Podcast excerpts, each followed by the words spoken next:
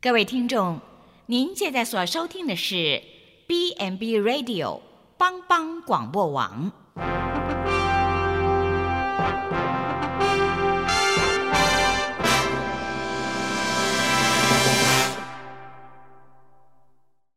即将为您播出的是由蓝莓主持的《愚人于是乎》。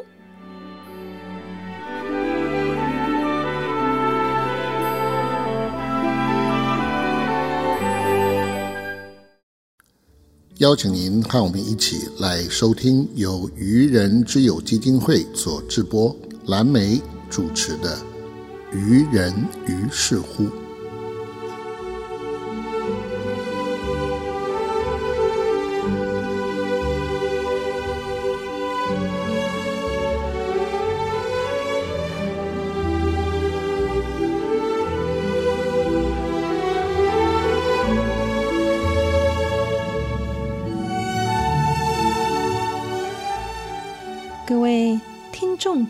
大家好，欢迎收听帮帮广播网愚人于是乎。甘愿做工人，我相信天公买听工人。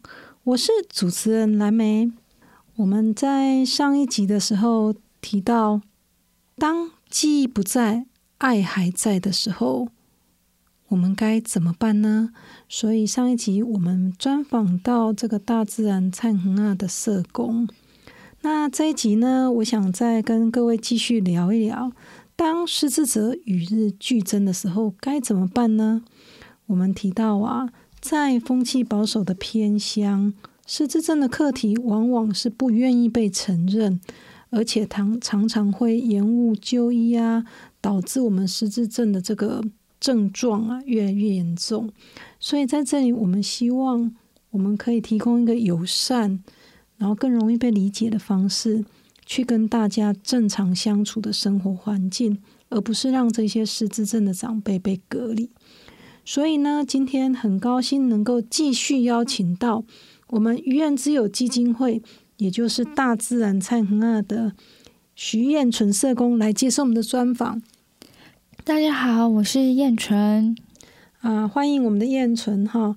那今天继续来跟我们分享一下。当失智症者与日俱增的时候，我们该怎么办呢？那我们都知道，上一集跟各位提到，大自然菜恒啊，这边是台湾第一座的失智友善的照顾农场哈。那我们在这里呢，用长辈熟悉的农村生活当背景啊，让长辈可以参与这个菜园的农作。好，那接着呢，我们也透过一些课程设计来加入园艺课程啊、桌游、音乐、律动、怀旧，好等这些课程，然后加入了一些延缓失能、预防失智的课程，让我们这个大自然灿恒啊的场域可以带动我们这些长辈身心灵哈全人的一个照顾。那今天我们在节目里面想要继续跟燕纯。聊一聊哈，当初呢，我们这个据点呢，为什么选择设立在这个鱼池，而不是其他哦地方？那这个起心动念又是什么呢？是的，为什么会设在鱼池的部分？其实是因为呃资源缺乏了。其实鱼池乡它的资源其实真的不多，它。嗯，鱼池乡可以知道的是，它没有日照的部分。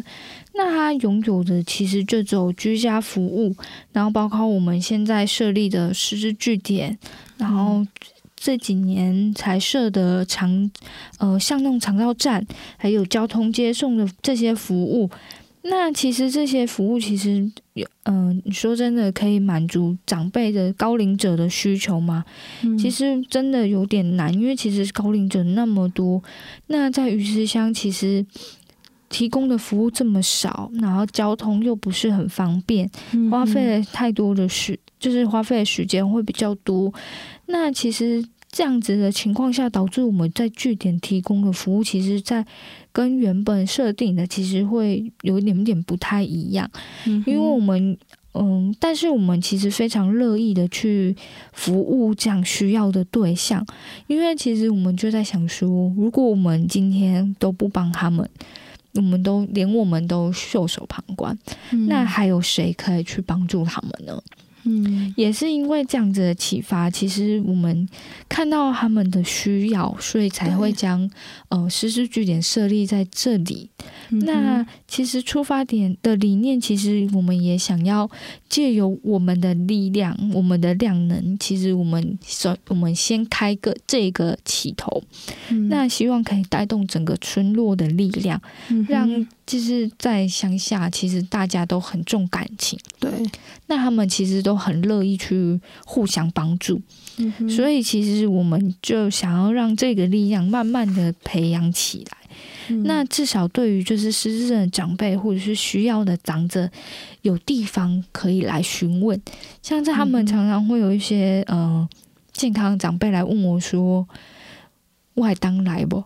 嗯然后其实我都会很委婉的，就是说：“啊，无你要去把位。”他可能他适合你，就是希望他可以去比较适合他的服务。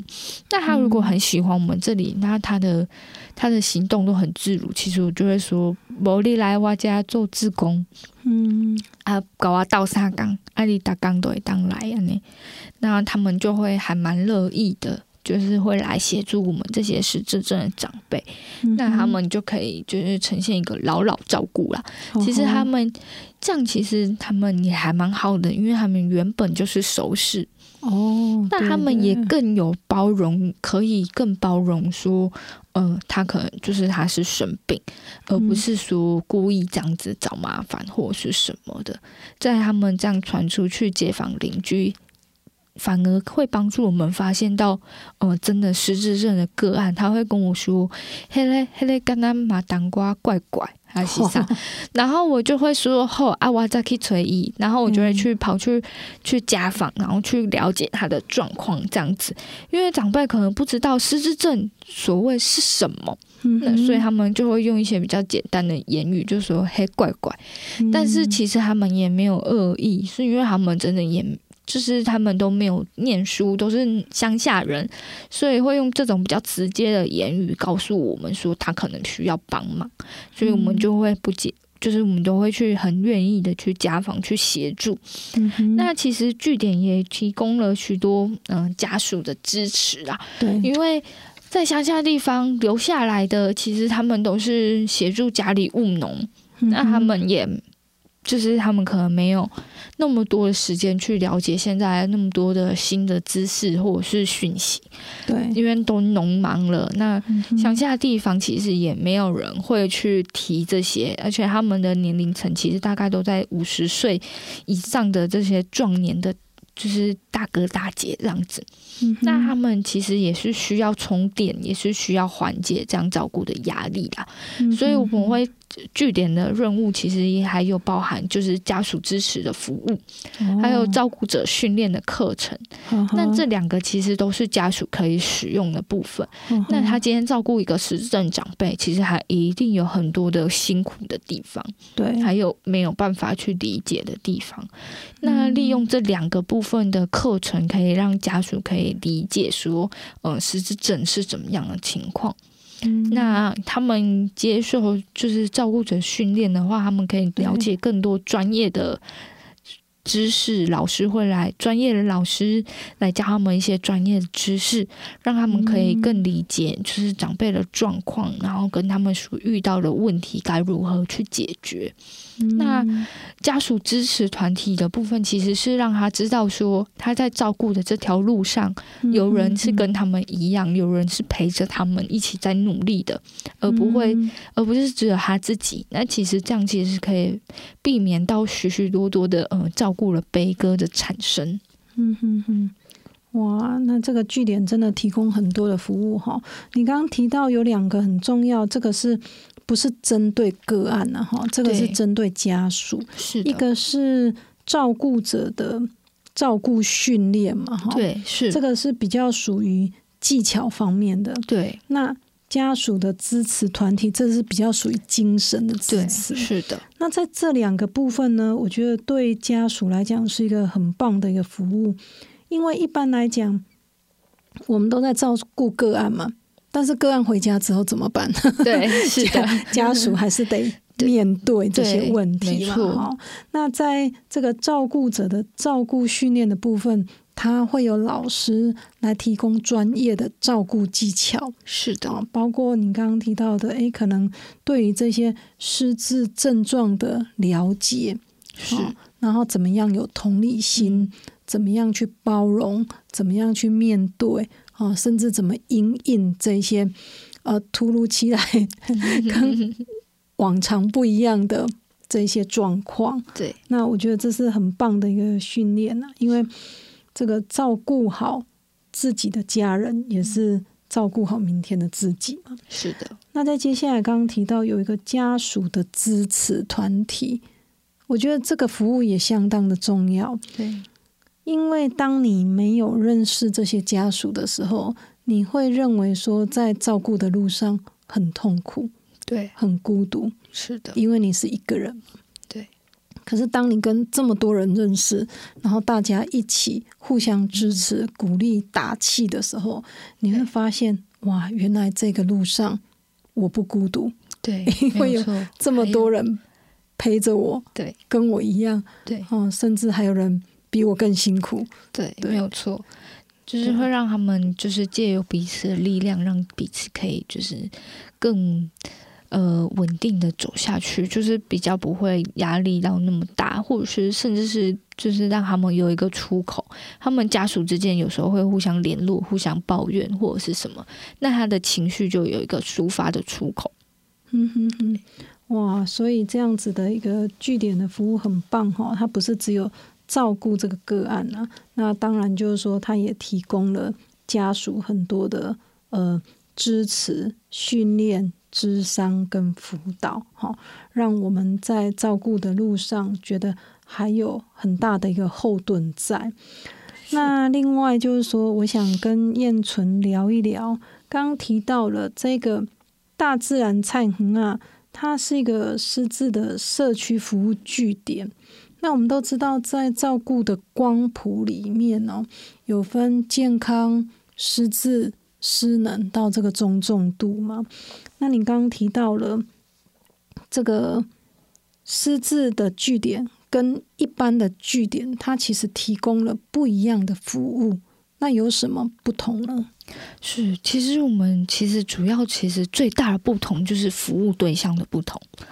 那因为我们的服务对象只针对就是失智症者，那或者是我们疑似失智症者，嗯就是怎么去判定呢？嗯，疑似失智症者其实是需要经过一些表单的评估。嗯那谁来评估这些人呢？其实我们都会利用，就是像我们据点的社工，每个据点都会有一个负责的人，那他下去进行评估。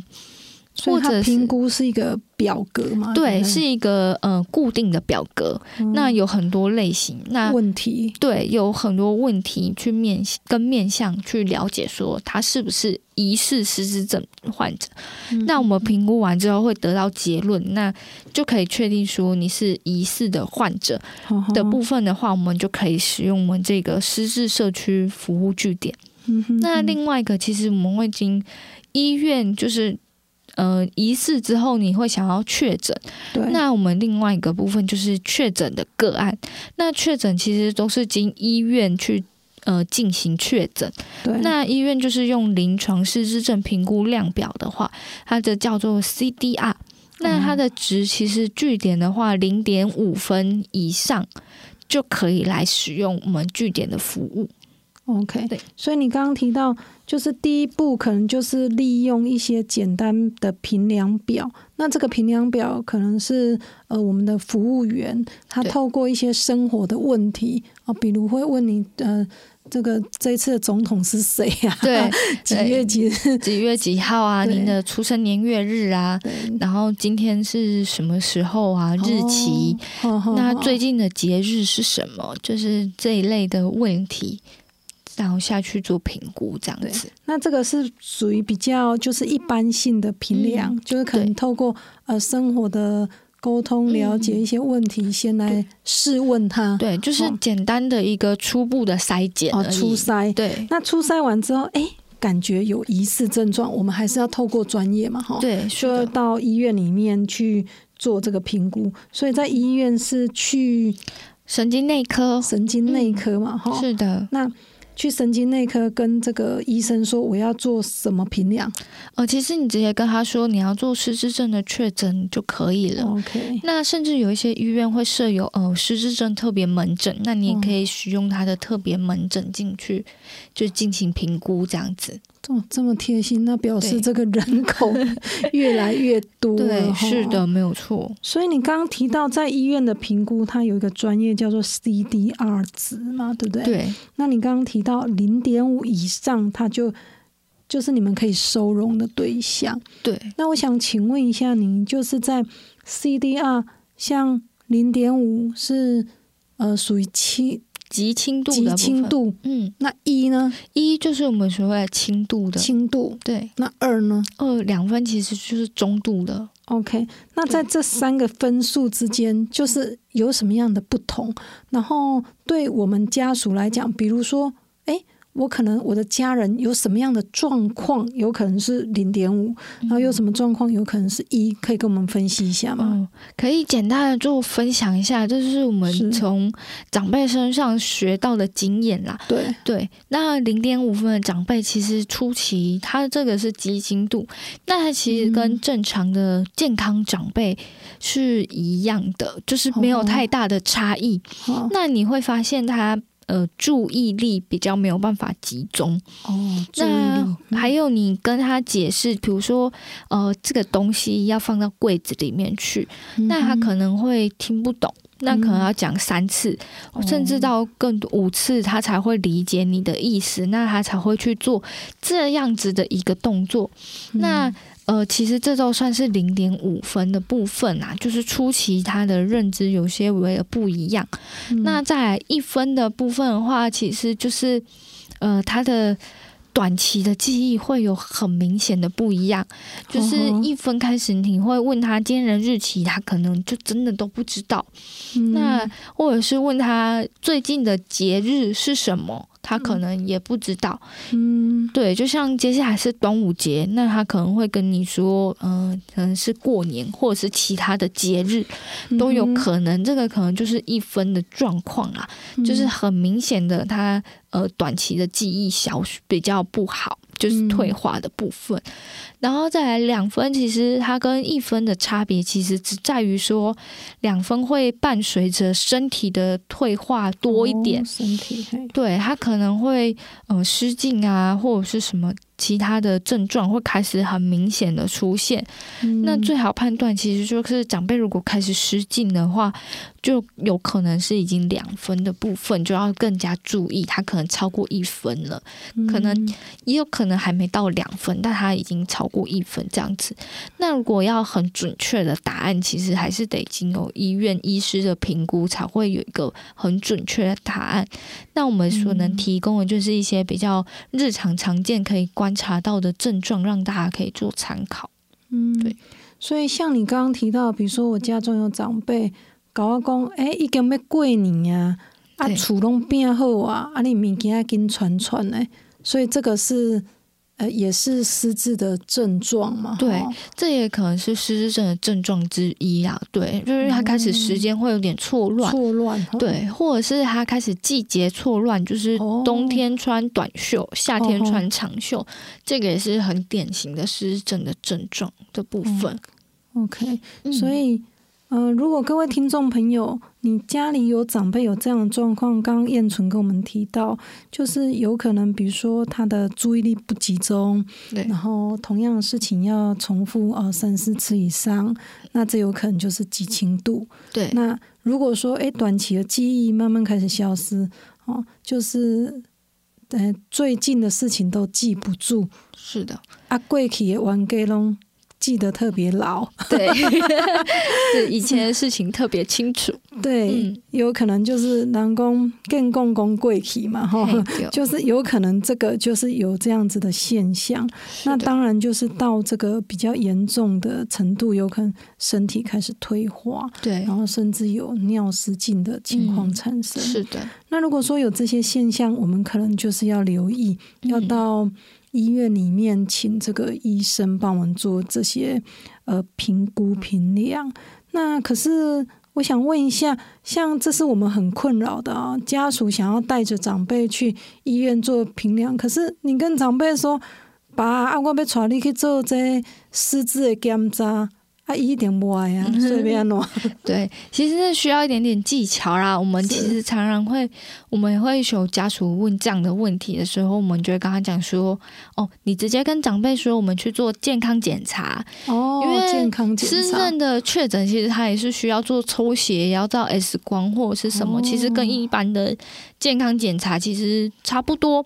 那你就直接跟他讲说，我们来去做健康检查。”这样子，那他们长辈的接受度就会比较高，因为他只是知道说你只是要带他去做身体的检查，那你就要趁他不注意的时候再告知医师，他们说你想要做失智症这一块，这样子。对，哇，非常的精彩哈！我们刚刚聊着聊着，不知不觉哈，时间就越过越快。那现在我们哈，先来休息一下。待会哈，我们要请燕纯来继续跟我们分享，在这个大自然灿恒啊里面，到底他每天都提供了什么样的活动？那这些活动是怎么样可以支持到这些失智症的长辈，让他们的认知方面可以维持不再的退化？那各位听众朋友，让我们休息一下哦，千万不要走开，更精彩的在后面哦。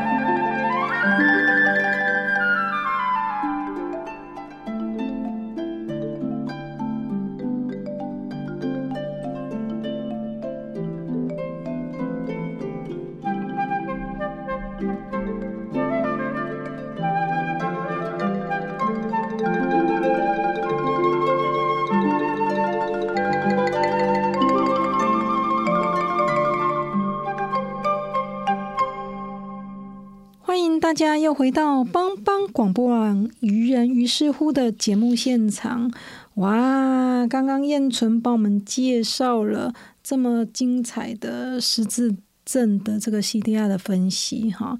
那现在接下来啊，我想请燕纯来跟我们聊一聊，我们一整天到了这个大自然灿恒啊，那他的生活是什么呢？可以从早上开始帮我们介绍一下吗？嗯，我们首先其实我们就是。呃，上班时间啦，八点到五点的嗯课程表，那首先八点到九点这个段时间，其实就是我们的呃交通接送的部分，因为长辈的距离都比较虽然没有很远，但是都没有办法自己来到据点，所以我们就开始有交通车，对，是的，我们就有交通做。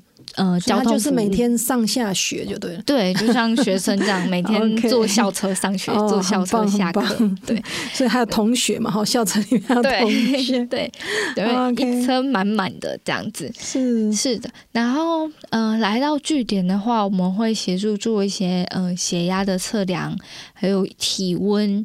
就是看他有没有发烧，有没有什么样的症状，血压是不是有没有高或者是什么？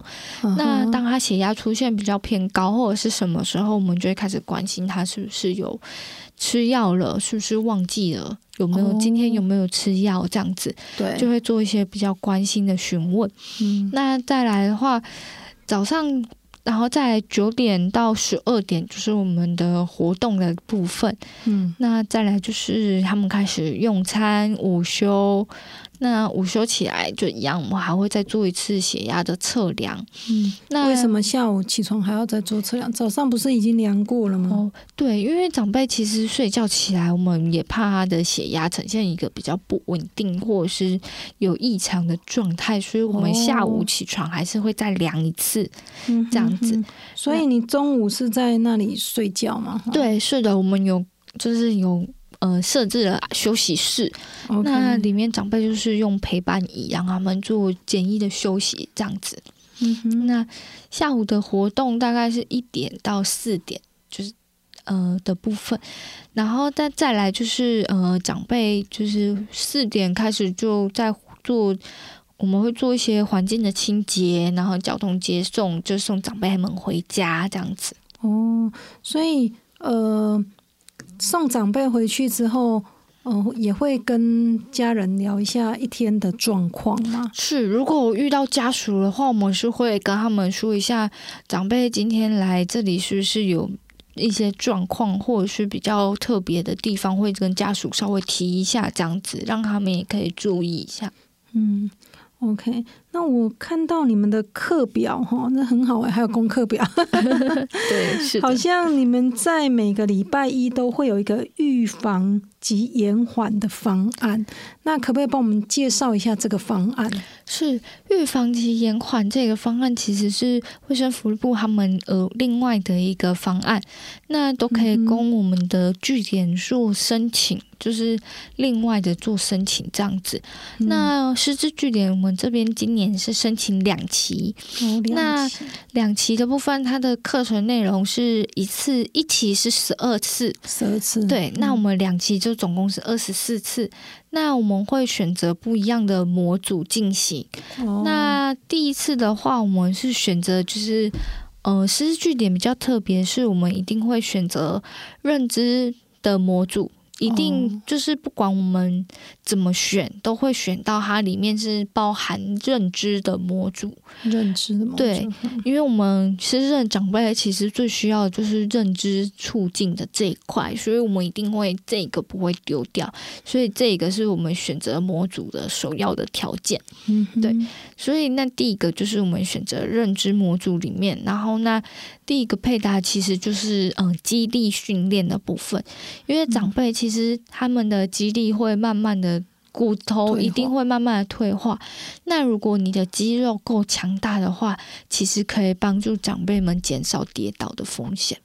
因为我们的肌肉可以发挥比较大的功能，可以保护你的骨头，让你可以更就是比较健康，走路啊什么的都比较不会有问题，日常生活也会比较 OK，这样子就可以自己处理。所以。所以这里诶，跟听众朋友做一下补充哈。刚燕纯有提到啊，这个预防及延缓失智失能这个方案是卫福部的方案嘛？哈，是。那卫福部这边就是为了让每一个据点这边哈可以呃，就是可以给长辈一些活动的促进。那他在这个方案里面，他有设计不同的模组。那比如说燕纯有提到，不管是认知的模组、肌耐力的模组，甚至有一些口腔训练的模组，各式各样都有。那在你每一个据点，呃，比如说香农长照站啊、师资据点，每一个据点可以选择适合你的模组。那在这些模组里面，它会有卫福部合可的专业师资嘛，哈，是，来做带领。在这个模组里面，比如说它是十二次的课程，每一次课程是几个小时？两个小两，个小时。那透过十二次的课程，每个课程两个小时，所以乘起来是二十四二十四小时嘛，哈。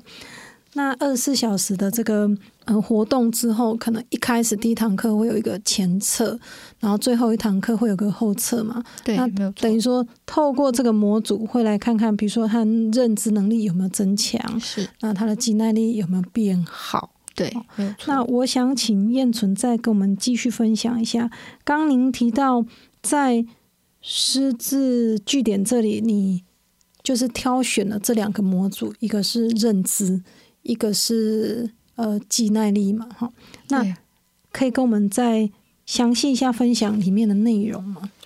里面的内容，其实呃，认知促进的话，认知的模组讲师会利用一些道具，就是会利用一些教材，让长辈们去做一个认知训练，就是动脑，有点像，有点、哦其实就是蛮类似桌游，但是其实是比较不一样的，就让他长辈们可以去呃，针对他的记忆力啊，或者是数学、算术啊这些加减这样子的不一样的课程内容，去让长辈的可以动脑，就是利用他的可以去激发他的一些。就是增加他的刺激，应该这样说，就是增加他不同的刺激，让他就是可以保持着，就是延缓他的失智症的症状。所以我们会蛮喜欢就是认知这个这种模组，因为可以让激发长辈就是比较平常可能不太用到的，就是功能或者是什么，让他们可以去接收到不一样的刺激，这样子。嗯，对那肌力的部分，其实就是训练长辈，不管是上肢、下肢，或者是比较手部的肌肉，让他们可以就是持续的训练十二次之后，可以会其实会发现有明显的不太一样，就是长辈的肌力会增加。比如说他原本可以只可以站一下子，可是十二次之后，他可能站的会比他以前更久。他站立的时间会比较久，或者是走路的呃姿势或者是什么会有些改变，就是会对于他们的身体会是还蛮好的一个帮助。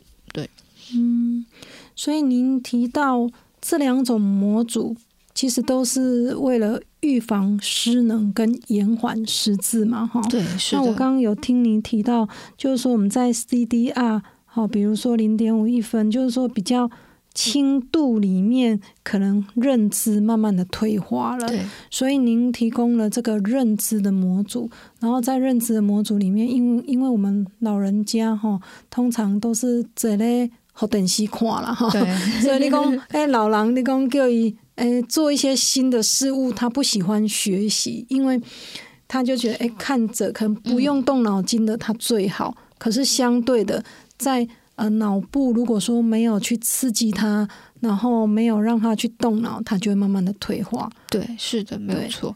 所以你我们会希望他们可以多动脑，就是尽量的鼓励他们去就是动脑这件事情，就是多做一些活动，让他们接受到不一样的刺激。嗯，所以这个脑部的刺激很重要嘛。是那刚刚您又提到了，就是说如果在更严重呃中重度，他可能会身体会退化，是，所以呃你们提供了这个肌耐力的模组。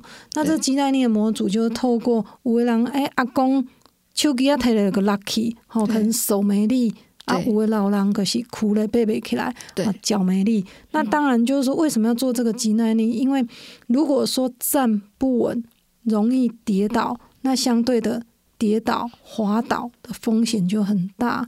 对哦然后身体就会慢慢的退化。嗯所以在这里，我们呃有了卫福部的这个支持哈，我们提供这两个方案，有一个认知的方案，有一个肌耐力的方案，然后在这里可以让我们的长辈除了在预防之外，还能够延缓。好，是的，对没有错。哇，这样子的帮助真的是非常的大。好，那接着呢，呃，通常我们早上会有这样子的活动嘛，哈。那接下来还有像园艺的照顾是什么活动？其实园艺的照顾其实是为了我们延长辈们，因为他们都是农村的长辈，然后我们就是为了让他们保有，就是之前在有机农场里面的活动，所以我们搬到搬家之后，我们还是维持有一个园艺的部分。那园艺部分，其实我们就是让长辈可以去种种菜或者是什么之类，呃，或者是做一些简单的花盆栽、盆艺这样子。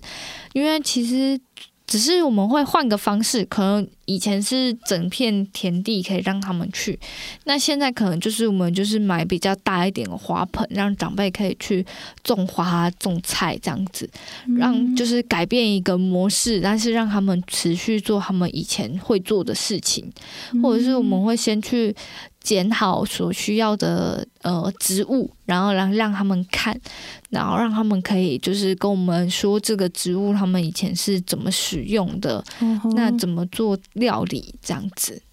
对，我们就转换了一个方式，让他们可以有这个这个活动还是在这样子。嗯哼，所以其实园艺照顾这样子的内容啊，在这个大自然彩虹啊，嗯，它就愈发的重要。哈是，因为您提到这个，我们是以务农为主的农村社会嘛。对，那如果说呃长辈可以透过对过去的熟悉啊，那你让他来。呃种种菜，种种花，他就会觉得，诶，我那就搞会赶快，对 对哦对，会找到不就是他们的成就感。成就感那一堂课其实就会变成他们是老师，我们是学生，哦因为我们就什么都不会，然后种什么死什么这样。对，像像我我们家门口大概种什么时候都死掉。哎、对真的，我觉得这个园艺也是一个很大的一个技巧、哎，对，没有错。那除了这个原因之外，我觉得更有趣的是说，在种植的过程，我常常在看到那个长辈的笑容的产生，是在于说，因为我对于我已经老了，对于过去，对于明天可能没有希望，但是我看到这个原因，哎，种下去的小花小草，它会慢慢的长大，哎，对，好、然后一点一滴啊，打刚看一朵汗，然后就感觉哎，对了，生命又有不同的期待，开始有欣欣向荣的生气，而不是说哎，像长辈，我就每天看着夕阳，好像日落黄昏啊，对马仔没啥希望，对。今今那一鬼长马仔赶快哈嗯啊，这样他就会觉得哎，好像过得很没意思啊。对，没有错。对，所以我觉得这个原因治疗对他们来讲，哎，让他们有了朝气，哎，对有不一样的那个，然后每天会期待，哎，你看，你看，我种了小花，哎，长大了 吼，啊，这这个小花小草吼，啊，开始欣欣向荣，对，没有错，就是看到嗯他们采收的那一刻，他们会特别的开心，就是笑容满面这样子。哇，真的很厉害，我觉得这个采收也是一件不容易的事。对，没有错。对我上次在园区看到他们。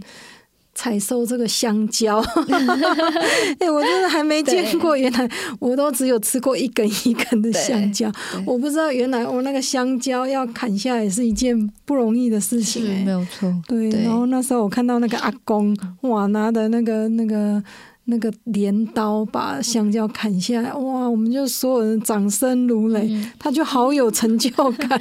对，没有错，就是可以让长辈有成就感的找找到成就感这样子。是是，所以这个早上的活动完之后，那我们就开始吃午餐嘛，哈。对，是啊，的。午餐是哪午餐？午餐的部分，我们现在是配合鱼食乡公所的他们送餐服务。对那他们的菜色其实也都是为老年人准备的，所以饭啊、菜啊，其实都不会到太硬，就是比较软质。那长辈都哦还可以接，就是就是可以接受的这样子。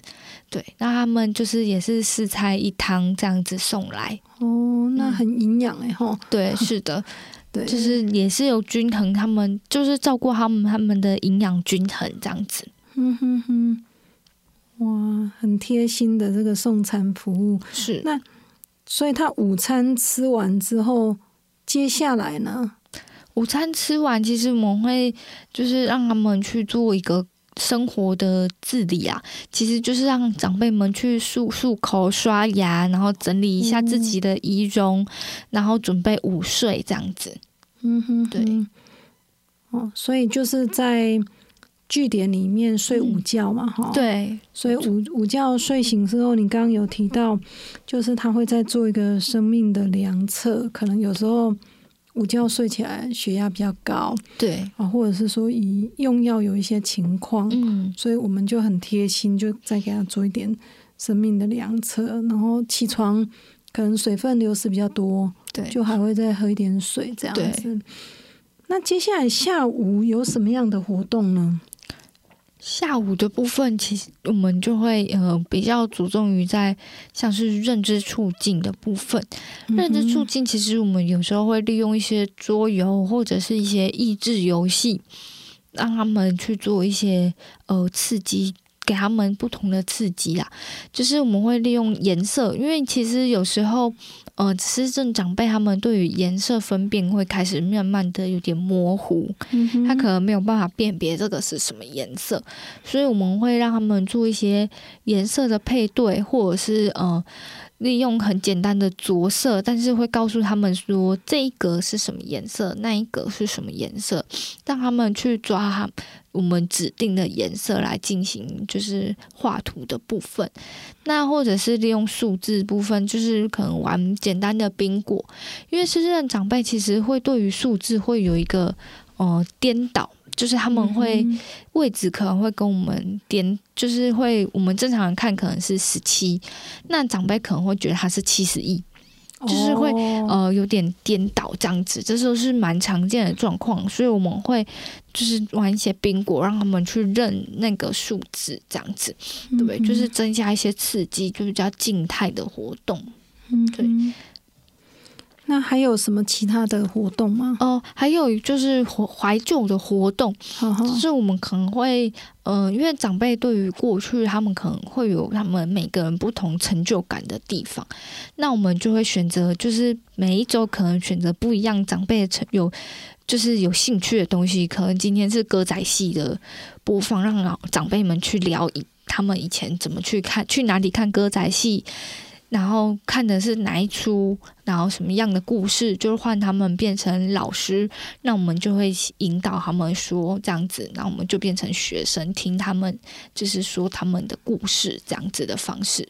嗯，对，OK。所以下午的活动完之后，那。嗯，下午活动是到四点嘛，对不对？对，是结束之后嘞？结束之后我们会，嗯，因为长辈们的功能其实还算都还 OK，就可以自理。那我们就会希望他们可以协助我们，就是环境的清洁，就包括自己的呃桌子椅子，就是自己擦拭一下。那就是做一个简单的环境清洁之后，就开始我们在交通服，就是把他们送回家这样子。对。哇，这一天的活动很丰富哎哈！我发现这个上学的课程里面，真的还比比那个小朋友的活动还要精彩耶！一整天满满的活动，对，是满满的，真的。对，哇，非常感谢燕纯哈，跟我们做这么精彩的一个分享。哇，我们真的每一次都欲罢不能，聊的时间都过头了。那现在再让我们休息一下哈，更精彩的活动在后面哦，各位听众朋友千万不要走开哦。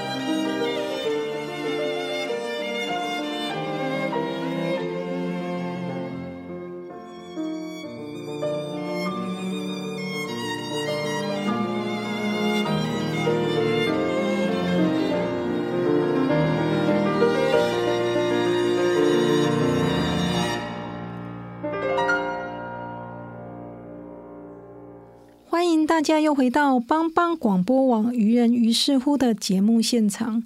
哇，刚刚上一段节目，燕纯跟我们分享非常精彩哦，就是大自然灿恒啊，一整天的活动啊，满满满。